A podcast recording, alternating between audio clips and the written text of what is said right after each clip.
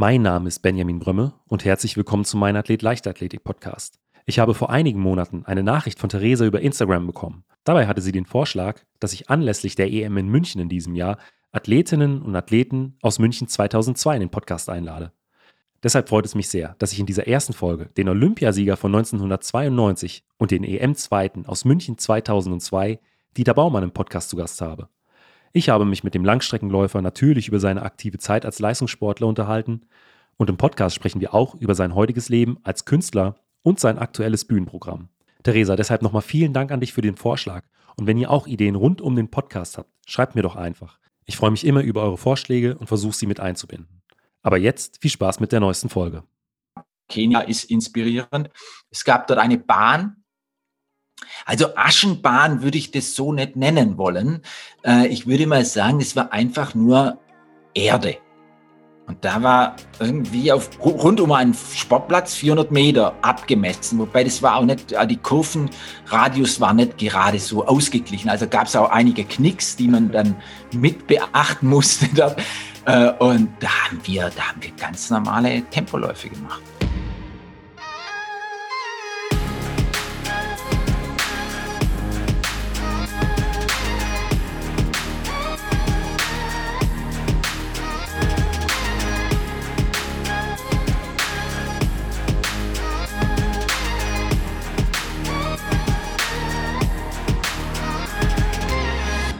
Athlet, der Leichtathletik-Podcast aus Frankfurt am Main.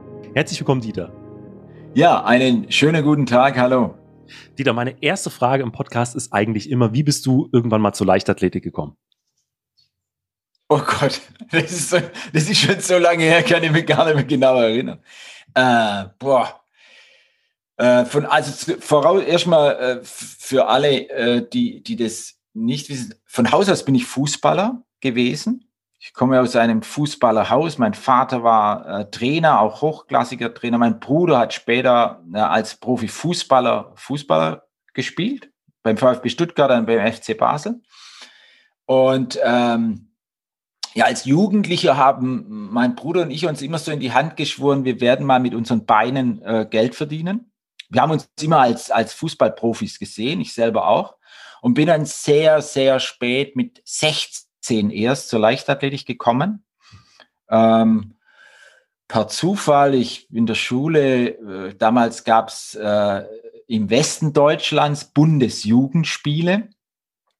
Und äh, diese Bundesjugendspiele äh, hatten ja immer äh, entweder Sprinten oder 1000 Meter. Und ich habe mich dann, äh, wir hatten gar keine, gar kein Stadion und, und dann hat aber der Sportlehrer mal gefragt, sollen wir nicht mal 1000 Meter so äh, auf so einem Fahrradweg laufen. Und da habe ich gesagt, ja, warum nicht? 1000 Meter haben wir noch nie gemacht. Eigentlich bin ich ja Sprinter, aber 1000 Meter ist gut. Und dann bin ich da 1000 Meter gelaufen und irgendwie war das ein Erlebnis für mich, wo klar war, boah, das kann ich. Und, und so war's. Ich bin dann zur Leichtathletik und äh, erster Wettkampf, das lief alles und mir war irgendwie klar, okay, das ist meine Sportart. Einfach äh, nicht nur aufgrund von der Leistung, sondern auch, weil es einfach von Anfang an Bock gemacht hat? Oh, ich glaube schon, wir waren ja damals, ich traue mich ja kaum zu sagen in der heutigen Zeit, aber wir, haben, wir waren damals schon sehr leistungsorientiert.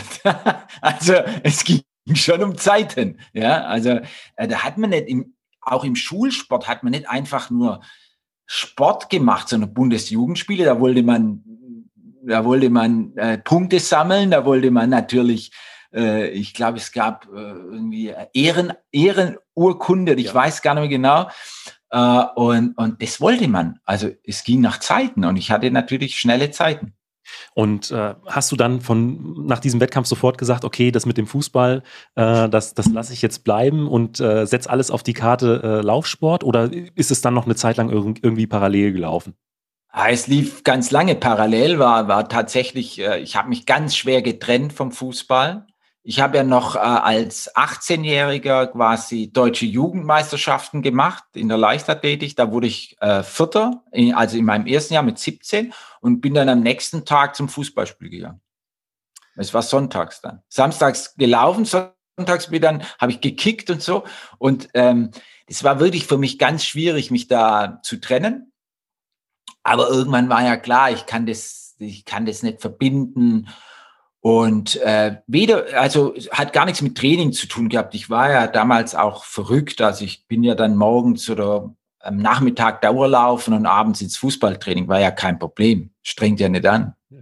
Erinnert mich so ein Stück weit an, an Alina Reh, äh, die hat in, ihrer, in ihrer Folge gesagt, dass äh, die schwierigsten Trainingstage für sie die sind, an denen sie nicht trainieren darf äh, und die Beine hochlegen muss. Hört sich äh, so ähnlich an wie bei dir in deiner Jugend. Ja, die Alina Reh kommt ja aus meiner Region. Ne? Sie kommt ja aus Leichingen, Schwäbische Alb. Ich komme aus Blaubeurer. Das ist quasi äh, 15 Kilometer entfernt. Also insofern, vielleicht ist es auch ein Menschenschlag dort. Nein, ich war tatsächlich, ähm, das bin ich auch heute noch. Also äh, es ist schon schwierig, mich müde zu kriegen. Was äh, ich meine Gäste im Podcast aber auch immer frage, ist, ähm, wie denn so das, äh, das Trainingspensum äh, dann in wirklich in der, in der Profizeit aussah. Also ähm, wenn wir mal so ein bisschen vorspulen von dieser Übergangsphase vom äh, Fußball und, und der Leichtathletik zu einer Zeit, wo du dann wirklich mitten äh, in, der, in der Langstrecke warst, auf einem hohen Niveau. Äh, wie viele Trainingseinheiten, wie viele Kilometer hast du denn da so in der Woche gemacht? War das gut, das war bei mir natürlich hatte ein kleines Handicap, dass ich doch das ein oder andere Mal verletzt war. Achillessehne, Sprunggelenk. Ähm, das zog sich eigentlich von Anfang an durch meine Karriere. Schon als 19-Jähriger war ich mal ein paar Monate außer Gefecht und so zog sich das immer wieder dahin.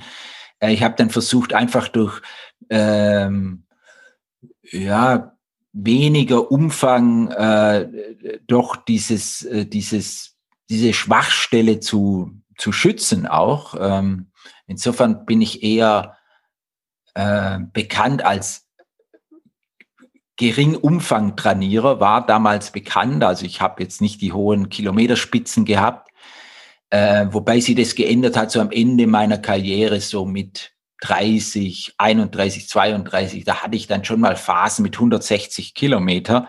Aber die Regel war eigentlich so mehr als 140 Kilometer in der Woche habe ich selten trainiert. Ich habe es aber auf viele Einheiten verteilt. Ich war auch bekannt für auch mal fünf Kilometer lockeres Traben. Das zählte für mich schon als Training. da wurde ich immer ausgelacht. Äh, also das heißt so zwölfmal die Woche, so in der Hochzeit zwölfmal in der Woche, auch mal 13 Mal, das war für mich kein Problem. Aber eben 140 Kilometer, dann ist es auch wiederum irgendwie machbar. Aber hast du dann viele intensive Läufe gemacht, wenn du sagst, so, äh, weniger über die Umfänge? Also waren das dann, äh, weiß ich nicht, viele Intervallläufe, ähm, bisschen härtere Sachen, kürzere Pausen oder wie äh, bist du dann da dran gegangen? Also ich klar, jetzt kann man immer, ich sage immer, was man ja heute beobachtet in der heutigen Sportwelt, in diesen Social Medias äh, Welt, da sieht man ja immer so Trainingsbeispiele und da würde ich dann immer ganz vorsichtig sein, weil ja jeder Athlet auch eine Entwicklung hat. Ähm, wenn also äh, Mo Farah oder wer auch immer, Inge Brixen zurzeit in aller Munde, wenn der da Programme aufschreibt, dann schreibt er die auf, weil er im Moment das kann. Aber der kommt ja aus, der kommt ja auch aus einer Entwicklung heraus. Deswegen bin ich immer nie so ein Freund, ähm, beispielhaft ein Programm rauszupicken, weil dann sagt man, so muss ich trainieren, dann werde ich gut. Aber das ist natürlich nicht so, weil so trainiert man und ist schon gut. Deswegen kann man das, was man da macht. Ähm, ähm, aber ich glaube, ich habe tendenziell eher zurückhaltend trainiert, auch im Tempobereich. Natürlich habe ich schnelle Sachen mal gemacht, aber das große Ganze war eher, damals hat man immer von Schwelltraining gesprochen. Äh, wir hatten ja nicht die Begrifflichkeiten, wie die heute sind, aber ähm, um ein Standardprogramm zu, zu sagen, ich habe äh, meistens im Jahr, öfters im Jahr äh, achtmal 1000 Meter gemacht und die waren so angelegt, dass die eine Progression hatten, sowohl innerhalb des Programms, auch innerhalb des Jahres. Also das heißt, äh, im Oktober, November läuft man dieses Programm ganz anders wie im Januar, Februar und dann nochmal ganz anders. Vielleicht gibt es dann so einen kleinen Rückschritt im März, April, weil man ja nochmal eine, einen kleinen Aufbau macht oder einen kleinen großen Aufbau eigentlich um dann eben dieses Programm auch so zu finden, dass man am Ende im Juni gar nicht mehr acht macht, sondern nur fünfmal tausend Meter und dann ist es natürlich auch eine andere Qualität. Also so muss man sich eher das vorstellen, aber generell würde ich sagen, habe ich eigentlich gar nicht so hart trainiert. Ähm, als ehemaligen Kurzsprinter würde mich mal interessieren, die fünf äh, Kilometer Traben, in was für einem Durchschnittstempo äh, hieß denn bei dir Traben? Äh, ja, Traben waren da so 20, 20, ja, nein, ja, 20, Viererschnitt. Ja, einmal. Viererschnitt, würde ich sagen, ist Traben. Ich äh, trainiere jetzt seit anderthalb Jahren ähm, einfach mehr Laufen, mehr längere Läufe, weil äh, Fitnessstudios und sowas in letzter Zeit ja auch recht schwierig waren zu besuchen, eine ganze Zeit zu waren. Und Fällt dir schwer, gell, als Sprinter? Äh, ich äh, bin die Woche tatsächlich mal sieben Kilometer ähm, oder acht Kilometer äh, gelaufen, alles was ging. Und da war es bei einem 440er Schnitt. Deswegen äh, hat mich das interessiert, was fünf Kilometer Traben. Ja, aber das ist, aber Benjamin, alles was ging, kann ich jetzt ja äh, kaum glauben. Es war vielleicht so gefühlt, aber ich glaube, es ist auch eine, eine Gewöhnung. Wobei ich weiß schon, es, es ist tatsächlich so, wir, man flachst da immer, der eine wird als Sprinter geboren, der andere als Läufer. Äh, ich habe das ja in der Familie. Meine Tochter, die Jackie, ist Sprinterin. Ja. Und die kann auch keine Dauerläufe. Das ist total interessant für mich, das Phänomen. Natürlich kann die, die läuft mit mir Dauerläufe, aber ähm, als 400 Meter Hürdenläuferin, ehemalige, klar, und im Moment trainiert sie auch noch richtig gut. Aber die hat da so Mühe, das ist für mich als Langstreckler, das beobachte ich mir und kann das kaum glauben. Aber so ist es. Ja, ja, ich kenne das. Ja, die Sprinter können keinen Dauerlauf. Ähm, was heute auch immer noch ein, ein großes oder was heute äh, ein sehr, sehr großes Thema ist, sind ja Trainingslager in der Höhe. Also sprich, äh, man sieht viele äh, bei Social Media, die äh, immer in, in Kenia oder, oder, häufig in Kenia unterwegs sind. War das damals zu deiner Zeit auch schon ein, ein wichtiger Faktor oder hat sich das erst in den letzten Jahren so entwickelt? Ja, da wo die ganzen Leute heute hinfahren und etabliert sind, da waren wir quasi Pioniere.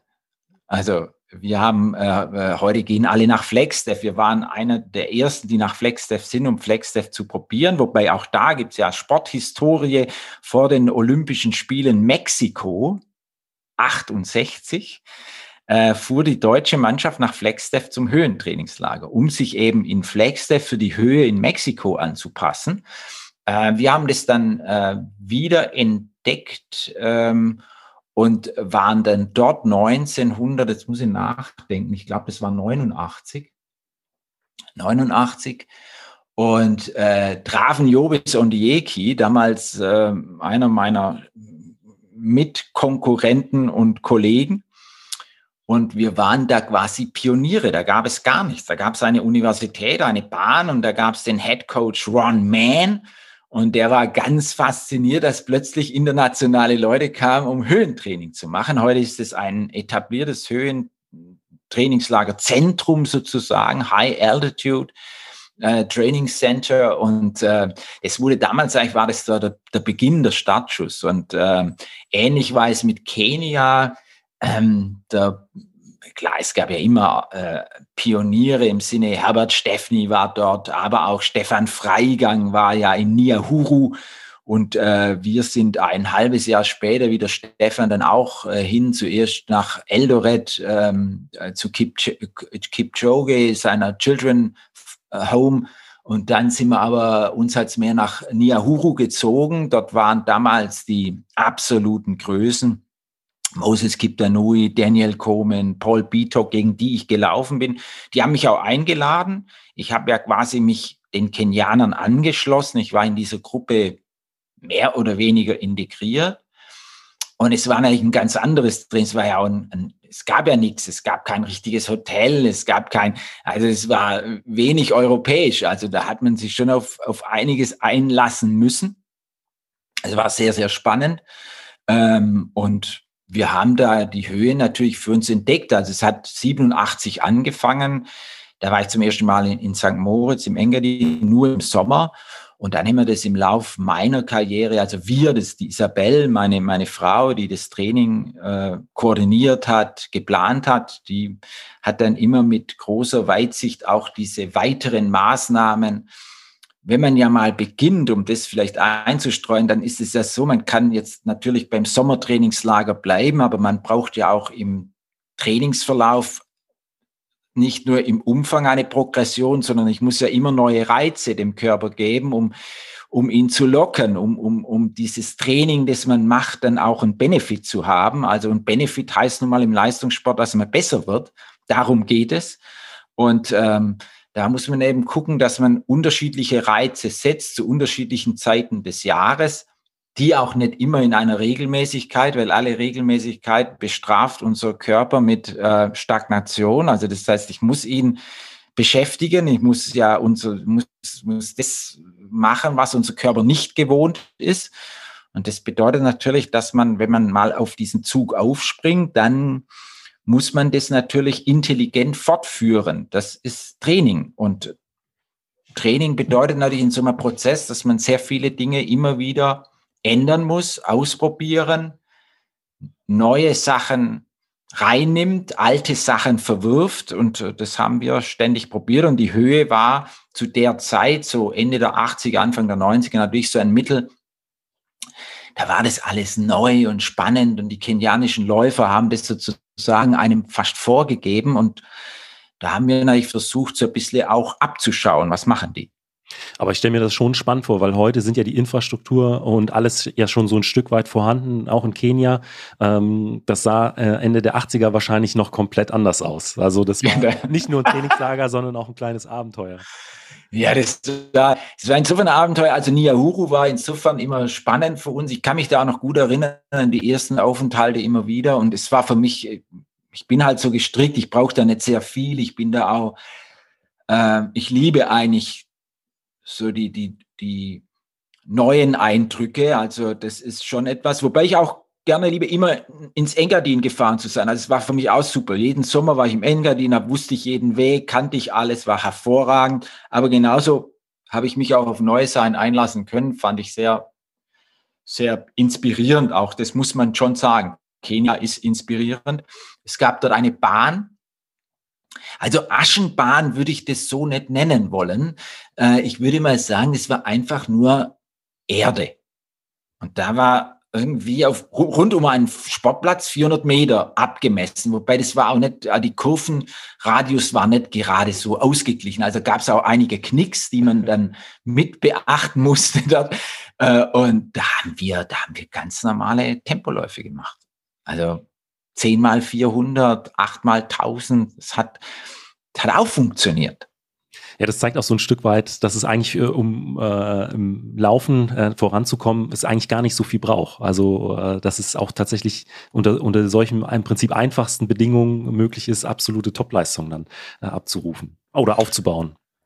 Ja, klar, ich meine, das ist ja auch immer mein Argument, wenn es um Sportförderung geht und die Verteilung der Sportförderung, wenn wir in der Leichtathletik schauen, wie viele Nationen Leichtathletik betreiben und dann sogar noch uns die Mühe machen, die Unterscheidung, in welchen Disziplinen machen sie die, diese, diesen Sport, dann ist der Sprint und das Laufen, Benjamin, du weißt es, wie der Sprint verteilt ist, in unglaublich vielen Ländern dieser Welt wird gesprintet oder es wird gelaufen. Warum? Weil das das Einfachste ja. ist. Sprinten kann man überall und laufen kann man überall. Man braucht nicht mal ein Stadion. Man braucht gar nichts. Man braucht zwei Beine, man braucht ja vielleicht Schuhe, oftmals auch das nicht. Ja.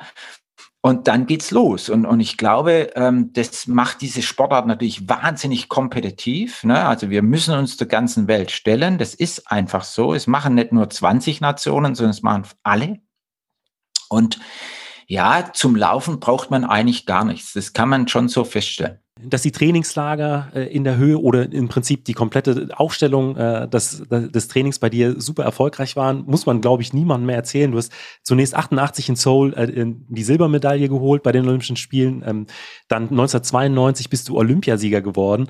Ähm, du hast am Anfang angesprochen, dass du der Folge, dass du über die 1000 Meter sofort gemerkt hast, Mensch, das ist mein Ding, obwohl ich vorher Kurzsprinter war. Bei beiden Rennen, bei den Olympischen Spielen, ähm, hast du aber im Schlussspurt wird im Sprint tatsächlich nochmal Plätze gut gemacht. Du bist äh, ähm, zum einen auf den zweiten, dann natürlich auf den ersten Platz gelaufen, 92. Ich habe gelesen, 92 bist du die letzten 100 Meter in 11,9 äh, Sekunden tatsächlich noch gesprintet. Also ähm, so ein Stück weit liegt das Sprinten dir dann doch auch irgendwo in den Gehen. Ja, ich habe von meinem Sprint natürlich gelebt. Klar, damit habe ich Rennen entscheiden können, war in dieser privilegierten Situation, eigentlich wenig machen zu müssen. Ein gutes Rennen war, wo man mich lange nicht gesehen hat, habe mich versteckt, habe gewartet. Das war so mein Ding. Ähm, das ist nicht immer schön für meine Konkurrenz gewesen, glaube ich. Aber das war nun mal meine Art zu laufen. Also die letzten 100 Meter bedingungslos ist. Ich habe mal auch experimentiert. Ich, in den letzten Phasen meiner Karriere bin ich auch oft als Solo gelaufen, sozusagen versucht, das Ding schnell zu machen, ziemlich früh schnell zu machen. Das konnte ich dann auch, aber äh, mein eigentliches Können war natürlich schon das Taktikverhalten, abzuwarten und dann zur richtigen Zeit, so spät wie möglich ähm, dann sozusagen die Initiative zu ergreifen. War dann das Thema Taktik auch irgendwie ins Training integriert? Also sprich, äh, hast du dir hier und da auch mal äh, Bild, äh, Videos von, von Rennen deiner Konkurrenz angeschaut im Vorfeld, um zu sehen, okay, ähm, die haben vielleicht äh, ähm, diese Stärken, diese Schwächen oder war das einfach was, was man über die Jahre durch die Erfahrung gesammelt hat, wo du dann auf, auf diesen Erfahrungsschatz zurückgegriffen hast? Naja, das Sprinten oder diese letzte 100 Meter, die musste ich wenig üben, wo, wo, was ich eher immer geübt habe und auch gerne geübt habe, weil damals war nun mal Jobes Ondieki der bestimmte Mann, später dann auch mit Said Aouita zusammen, würde ich mal sagen. Äh, später kam dann Heilige Preselassie, aber die waren ja dann schon wieder so, dass sie Rennen durch ihr Anfangstempo für mich zumindest zerstört haben. Ich konnte ja gar nicht mitlaufen. Also war ja völlig klar, ich muss in die zweite Gruppe. Aber äh, Jobis Ondieki zum Beispiel hatte ja die Art, äh, so die Flucht nach vorne und, und er hatte ja die Taktik, dass er dann meistens zu einem sehr frühen Zeitpunkt vom Rennen eine 59 reingelaufen ist oder eine 58. Und ähm, am Anfang habe ich das gar nicht ja, überblickt, was macht er jetzt da eigentlich? Und ich konnte auch gar nicht reagieren. Und um aus dieser Lethargie nicht reagieren zu können, rauszukommen, haben wir es äh, auch versucht im Training, diese 58er Runden in einem Programm, also beispielsweise man, man macht äh, 2000 Meter, läuft 800 Meter in einem lockeren Trott an und dann legt man eine 58 rein und, und, und läuft dann die nächsten zwei Runden wieder äh, in 65, 66, also einfach um den Rhythmuswechsel zu spüren, um zu merken, oh ja, das geht, natürlich geht das, aber man muss es ja probieren, dass es geht. Das haben wir dann versucht und es war auch sehr, sehr gut. Ich habe dann auch oft versucht, so eine Art langer Flucht, eine lange Flucht, also das heißt die letzten 500 Meter eines Rennens, eine Entscheidung, die dann sehr weh tut, wenn man natürlich 500 vor Schluss vorgeht, dann kann man da nicht vorgehen und sagen, jetzt guck ich mal, was passiert, weil dann ist ja dann ist klar, dass nichts passiert. Ähm, also das heißt, wenn ich äh, so 600, 500 Verschluss, 400 Verschluss vorgehe, dann muss das so sein, dass das quasi für die anderen vom ersten Schritt ein Problem ist. Und das muss, musste ich auch probieren im Training, also weil ich mir das auch nicht zugetraut habe. Also das heißt, da muss man dann im Training auch mal einen Tausender machen und 600 Meter anrollen und dann 400 Meter alles, was drin ist. Und äh, diese Erfahrung im Training nützt dann auch natürlich fürs, für den Wettkampf, um das dann dort auch umzusetzen. Wobei ich es, glaube ich, auf ganz hohem Niveau eh nie umgesetzt habe. Äh, da habe ich mich dann doch lieber auf meine letzte 100 Meter verlassen und äh, ja, auf nationaler Ebene oder mit weniger äh, breiter Konkurrenz, da kann man das dann probieren und da ist es dann auch oft gar kein Problem. Äh, Spielt äh, gerade dieser äh, Lauf aus Barcelona äh, auch 30 Jahre danach hier und da immer noch mal eine Rolle? Also denkst du manchmal noch darüber nach, gerade an die äh, letzten 100 Meter oder, oder so, dass das vielleicht hier und da noch mal äh, eine, eine schöne Erinnerung ist? Überhaupt nicht. Ich, ich kann mich eigentlich so gut, ich kann mich an so gut wie an nichts erinnern, Barcelona. Also äh, mich beschäftigt eher das Hier und Heute. Also ich mache heute ja Kleinkunst, ich mache Theater, ich mache Kabarett. Also das heißt, ich bin sehr damit beschäftigt, meine Texte zur richtigen Zeit, die Pointe zu setzen auch so zu können, dass es nicht auswendig gelernt wird. Also das heißt, ähm, äh, also ich bin tatsächlich nicht so ein Nostalgiker. Also ich kann mich an viele Dinge nicht wirklich erinnern, auch an Training nicht. Also ich natürlich weiß ich, das war total spannend, das hat mir immer Spaß gemacht und es überlagert nach 30 Jahren ja auch so ein, so eine rosarote, rosarote äh, Welt sozusagen. Man blendet ja die Dinge aus, die nicht so toll waren oder die nicht gut gelaufen sind. Das ist ja auch richtig so, das soll man ja, man muss das Positive mitnehmen. Aber ich kann mich tatsächlich an Barcelona, an das Rennen selber eigentlich nicht erinnern. Weil es so lange her ist oder weil äh, du vielleicht auch in so einem Flow-Zustand warst? Weil das ist auch etwas, was äh, viele meiner Gäste beschreiben, dass sie sich an, an gute Rennen, an gute Würfe tatsächlich gar nicht mehr erinnern können, weil sie so im, im Tunnel waren in dem Moment, dass äh, alles äh, drumherum ausgeblendet war. Also ganz sicher war ich irgendwie mal Tunnel, davon gehe ich mal aus. Es ist mir dann do, doch auf so einem Niveau äh, das ein oder andere Mal, sonst wäre es ja auch nicht möglich. Ähm, aber ähm, Nee, ich glaube, das hat einfach den Eindruck, äh, den, den, ähm, das hat den Grund, nicht den Eindruck, den Grund. Mh, hm, egal wo ich hinkomme, also es ist für mich auch so ein Phänomen, noch heute, immer werde ich auf dieses Barcelona angesprochen. Benjamin, du auch, sehr zentral.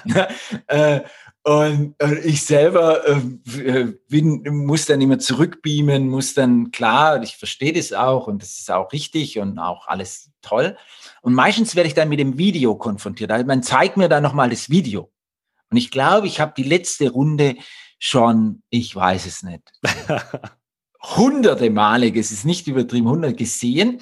Und das heißt, eigentlich sehe ich da, in, in meinem Kopf ist dieses Fremdbild, ist dieses Kamerabild. Wenn man mich auf Barcelona anspricht, dann sehe ich dieses Bild wie alle anderen Zuschauer auch. Und dann sehe ich da sechs Läufer laufen und ich assoziiere mich da gar nicht mit mir. Also ich sehe da diese sechs, die laufen die letzte Runde und mir ist ja klar, wer gewinnt. Der Ausgang ist immer klar. Also insofern, äh, es, ist, es ist tatsächlich das Fremdbild, das sich da drüber gelegt hat. Das ist so meine Erklärung. Und, und, und deshalb erinnere ich mich auch nicht mehr an das, was wirklich war, sondern ich sehe, was die Kamera gesehen hat. Und das ist natürlich das falsche Bild. Das ist ja nicht meines. Wahrscheinlich kannst du auch mitmoderieren. Ich kenne die auswendig. äh, äh, äh, ne? Gerd Rubenbauer, Dieter Adler. Ne? Also ich, ich kenne den Text auswendig. Ja? Habe ich auch schon in meinem Comedy-Programm eingebaut übrigens. Das, die sind eigentlich immer drin. Gerd Rubenbau, die, die begleiten mich sozusagen. In Albträumen. Wäre das tatsächlich auch äh, dein Plan B gewesen ähm, und den du quasi jetzt heute auch umsetzt, wenn du damals äh, nicht Profisportler geworden wärst? Ich, du bist ja heute auf der Bühne, du schreibst Bücher. Also wäre das auch eine Leidenschaft, die du früher in Angriff genommen hättest, wenn du äh, nicht dem Profisport, äh, ähm, sich dem Profisport damals verschrieben hättest? Oder hat sich das einfach über die Jahre tatsächlich entwickelt, diese Leidenschaft? Nein, das ist, hat sich eher über die Jahre entwickelt. Also das wäre, wenn ich nicht Profi geworden wäre, dann wäre ich Fotolaborant geblieben. Das bin ich ja von Haus aus. Ich habe Fotolaborant gelernt. Ich hätte wahrscheinlich, sehr wahrscheinlich auf Fotograf weitergemacht. Das war das, was mich interessiert hat. Und wahrscheinlich wäre ich da irgendwo gelandet, keine Ahnung. Ähm, ich habe ja in einer in einem Großlabor Ausbildung gemacht. Wir haben auch so Industriepläne umgesetzt sozusagen äh, fototechnisch umgesetzt. Wobei diese ganze Branche gibt's ja gar nicht mehr. Also die Frage wäre auch gewesen, okay, wäre ich dann weggespült worden, hätte ich einen ganz anderen Beruf. Also, aber die Fragen stelle ich mir gar nicht. Ich okay. bin das geworden, was ich geworden bin und ich habe aus meiner Karriere heraus mh, hm, jetzt diese künstlerische Ader entdeckt, das Schreiben, die Bühne, das finde ich total spannend, hat auch was mit Performance zu tun. Ist ja auch ein Wettkampf, ne? Also das so abends 20 Uhr ist Start und dann bereitet man sich vor, kann man den Text, ist die Bühne startklar, Techniker, alle, das ganze Team und dann okay, nur eine halbe Stunde, jetzt geht's gleich los. Das ist wie ein, wie ein Wettkampf. Und das finde ich total, für mich passt es. Ich bin offensichtlich so ein, in Anführungszeichen Wettkämpfe. Mir macht es Spaß. Und, und wenn es dann nichts wird, dann wird's halt nichts. Also ich muss da auch nicht immer, ich bin auch nicht immer gut. Ach Gott im Himmel, ich bin mal richtig schlecht. Aber das ist auch ein Wettkampf, Benjamin. Man, ne, man ist da und dann ist man richtig schlecht. Und dann geht man vom Platz und denkt sich, ach du Scheiße, muss man mal beim nächsten Mal anders machen. Und, und dann gelingt es auch wieder. Und das ist ja das Spannende an diesem Wettkampf. Das hat ja gar nichts Bedrohliches für mich, sondern im Gegenteil, das ist jedes Mal herausfordernd, inspirierend. Und ich gehe eigentlich meistens runter von der Bühne und denke mir, hey, was ein cooler Abend, was ein cooles Ding. Also das ist eigentlich schön. Wo kann man dich denn in nächster Zeit auf der Bühne sehen? Ach, es ist ein Elend, lieber Benjamin. Ich will gar nicht klagen, aber die Corona-Situation hat uns Kleinkünstler natürlich völlig aus der Spur geworfen. Ähm, ich habe ja mehr oder weniger zwei Jahre so gut wie nichts machen dürfen. Äh, das ist schlimm und doch nicht schlimm. Ich meine, ich äh, bin da in einer privilegierten Situation. Ich habe einige Bälle in der Luft. Ich kann noch andere Dinge machen, auch anders Geld verdienen. Das muss man ja da auch immer betonen. Es geht ja nicht nur um Jux und Tollerei und ich mache das auch nicht aus Jux und Tollerei, das auch. So wie das Laufen auch, will ich aber auch Geld verdienen, so wie im Laufen auch. Und ähm, Jetzt geht's langsam wieder los. Ich darf jetzt spielen rund um den Hannover Marathon, der ja in 14 Tagen ist. Da hat mich der Landesverband Niedersachsen eingeladen. Die machen eine große Veranstaltung für Laufveranstalter, so als, als, auch als Motivation letztendlich. Dort werde ich mein, mein äh, aktuelles Programm spielen. Baumann läuft halt, weil singen kann er nicht.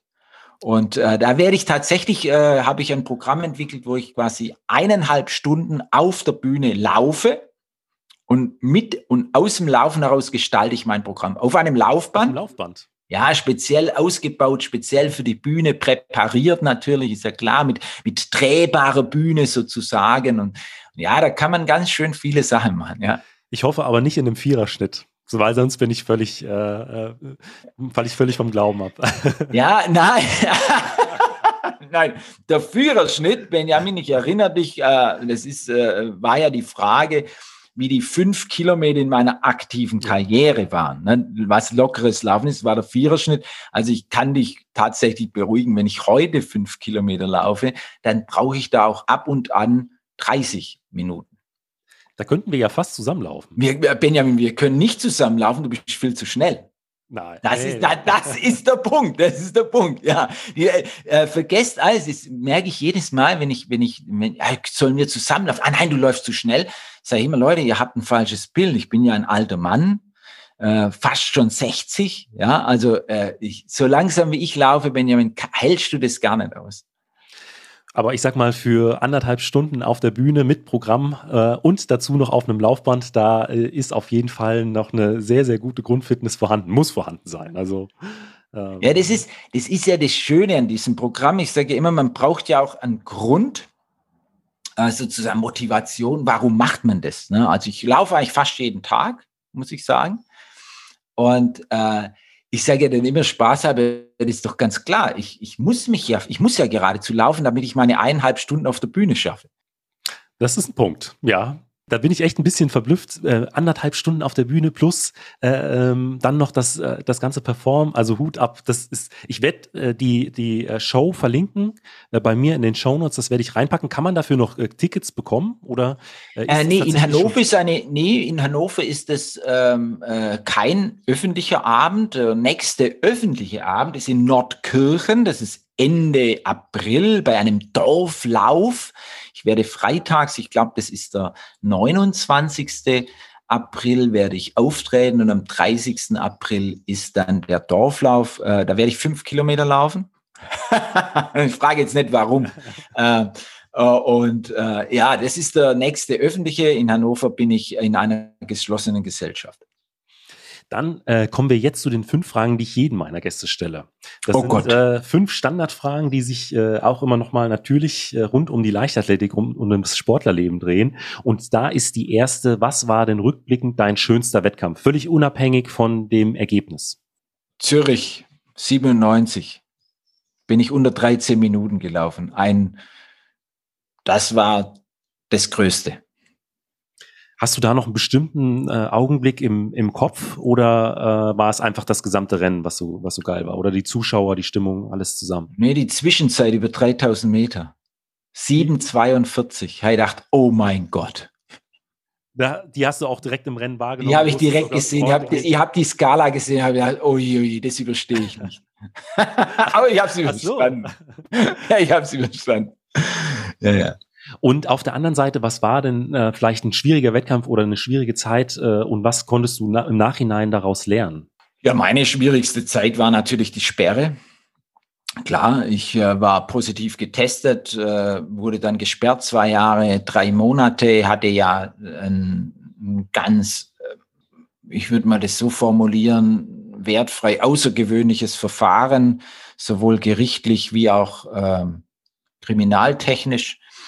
Äh, ganz große Krise, ganz schwierig. ähm, ich würde auch heute im Nachhinein sagen, ich habe mich nie ganz davon erholt, aber es ist, wie es ist. Ja, das kann ich mir vorstellen. Also ich habe mich natürlich im Vorfeld der Folge auch noch mal so ein Stück weiter reingelesen und äh, ich glaube auch gerade aus Sportlersicht ist das, äh, um es mal vorsichtig auszudrücken, keine einfache Zeit. Nein, das ist untertrieben. Das ist tatsächlich äh, Existenz, nicht nur existenzbedrohend, sondern das ist auch, das macht was äh, mit der Personality. Also das ist ein Angriff, der war schon schwierigst. Aber äh, wenn man dann mal äh, zurückkommt ins Training, ähm, was waren denn dann äh, vielleicht auch gerade so nach dieser Zeit so Trainingsinhalte, auf die du dich dann wieder besonders gefreut hast? Also was war so, wenn du wusstest, ähm, äh, Trainingseinheit XY steht heute auf dem Plan, äh, da äh, war dann vielleicht auch so ein bisschen Wettkampffeeling schon da oder noch mehr Vorfreude als sonst? Also um auf die Zeit zu kommen, ich war immer im Training. Ich habe also immer trainiert, immer durchtrainiert. Aber die Frage zielt wahrscheinlich eher, was so das Training war, was mich am meisten angesprochen hat, sozusagen. Ja, ja, da ja. muss ich sagen, Tempoläufe, ganz klar. Und, mein Lieblingsprogramm eigentlich 14 mal 500 mit 200 Meter Trabpause. Und auf der anderen Seite, was waren so Trainingsinhalte, von denen du wusstest, okay, die bringen mich weiter, die sind wichtig, äh, vielleicht auch äh, für die Verletzungsprophylaxe, aber ähm, wenn sie nicht so effektiv wären, würde ich sie aus dem äh, Trainingsplan streichen, weil sie ja keinen Spaß machen, langweilig sind oder ähm, ähnliches. Die habe ich alle gestrichen. Alle, die langweilig, keinen Spaß machten. Ich habe nur Training gemacht, das mir Spaß gemacht hat. Alles andere habe ich nicht gemacht. Weil bei mir war es zum Beispiel immer, äh, ähm, alle, die den Podcast schon lange hören, wissen es, äh, Fußstabi im Sand. Also ist gut zur äh, Verletzungsprophylaxe, Kräftigung äh, des Fußgewölbes, aber unglaublich. Ja, lieber Benjamin, wenn du mit mir gearbeitet hättest, hättest du das nicht machen müssen. Habe ich auch nie gemacht. Also ich habe eigentlich, ich habe, ähm, man glaubt mir das ja nie so richtig, aber ich sage das vielleicht doch nochmal, ich habe seltenst Gymnastik gemacht seltenst Koordination, um nicht zu sagen nie. Ich habe auch kein Sprinttraining gemacht. Das einzige Sprinttraining, das ich gemacht habe, beschränkte sich auf vor jedem Tempoprogramm vier Steigerungsläufe. Das war mein Schnelligkeitstraining. Ähm, es hat meist keinen Spaß gemacht. Ich bin gelaufen, habe Tempoläufe gemacht und das war's. Und es war gut so. Dann kommen wir zur letzten Frage und die ist immer, äh, was würdest du jüngeren Athleten oder vielleicht auch deinem jüngeren Ich mit auf den Weg geben wollen? Mein jüngeres Ich gibt es ja nicht. Äh, ich bin so alt, wie ich bin. Den jüngeren Athleten würde ich sagen, schaltet Social Media öfters ab. Dieter, vielen Dank für dieses Interview. Sehr, sehr gerne, Benjamin, sehr gerne. Jetzt habe ich eine Frage noch vergessen. Und zwar, es soll ja eine Sonderfolge sein für die Europameisterschaft in München. Genau. Dazu haben wir ja jetzt überhaupt nichts gesagt. Genau. ja, schön. Ähm, Wie baust du das jetzt ein? Das baust du genau so ein. Ähm, Europameisterschaft 2002 München liegt ja jetzt auch 20 Jahre zurück. Ähm, ich könnte mir vorstellen, aus Athletensicht, äh, eine Heim-EM ist nochmal was anderes als äh, ein internationaler Wettkampf im Ausland, einfach weil vielleicht mehr Freunde, äh, die Familie da ist oder vielleicht auch die Stimmung nochmal eine andere ist, als wenn man äh, in einem anderen Land oder auf einem anderen Kontinent äh, läuft. Deswegen München 2002 rückblickend aus deiner Sicht.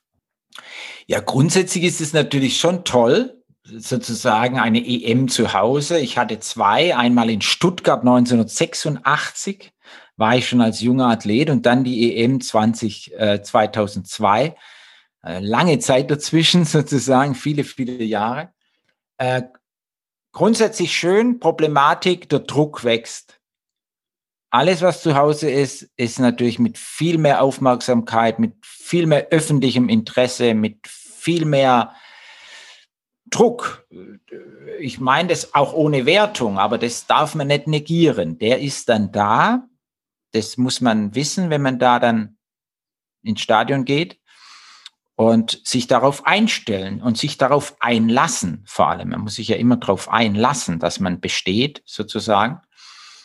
Ähm, ja, für mich war das, ich war damals natürlich aus der Sperre heraus. Das war ja ein besonderes Jahr, sozusagen. ich wusste ja, okay, ich wollte unbedingt nochmal mit einem Wettkampf meine Karriere abschließen. Also auch da besonderer Druck, besondere Situation. Also ich würde mal sagen, es gab angenehmere Europameisterschaften für mich, was dieses ganze Vorgeplänkel betraf sozusagen. Äh, ans Rennen selber kann ich mir wenig erinnern, auch an die ganz, alles, was drumherum war eigentlich auch. Ich, keine Ahnung.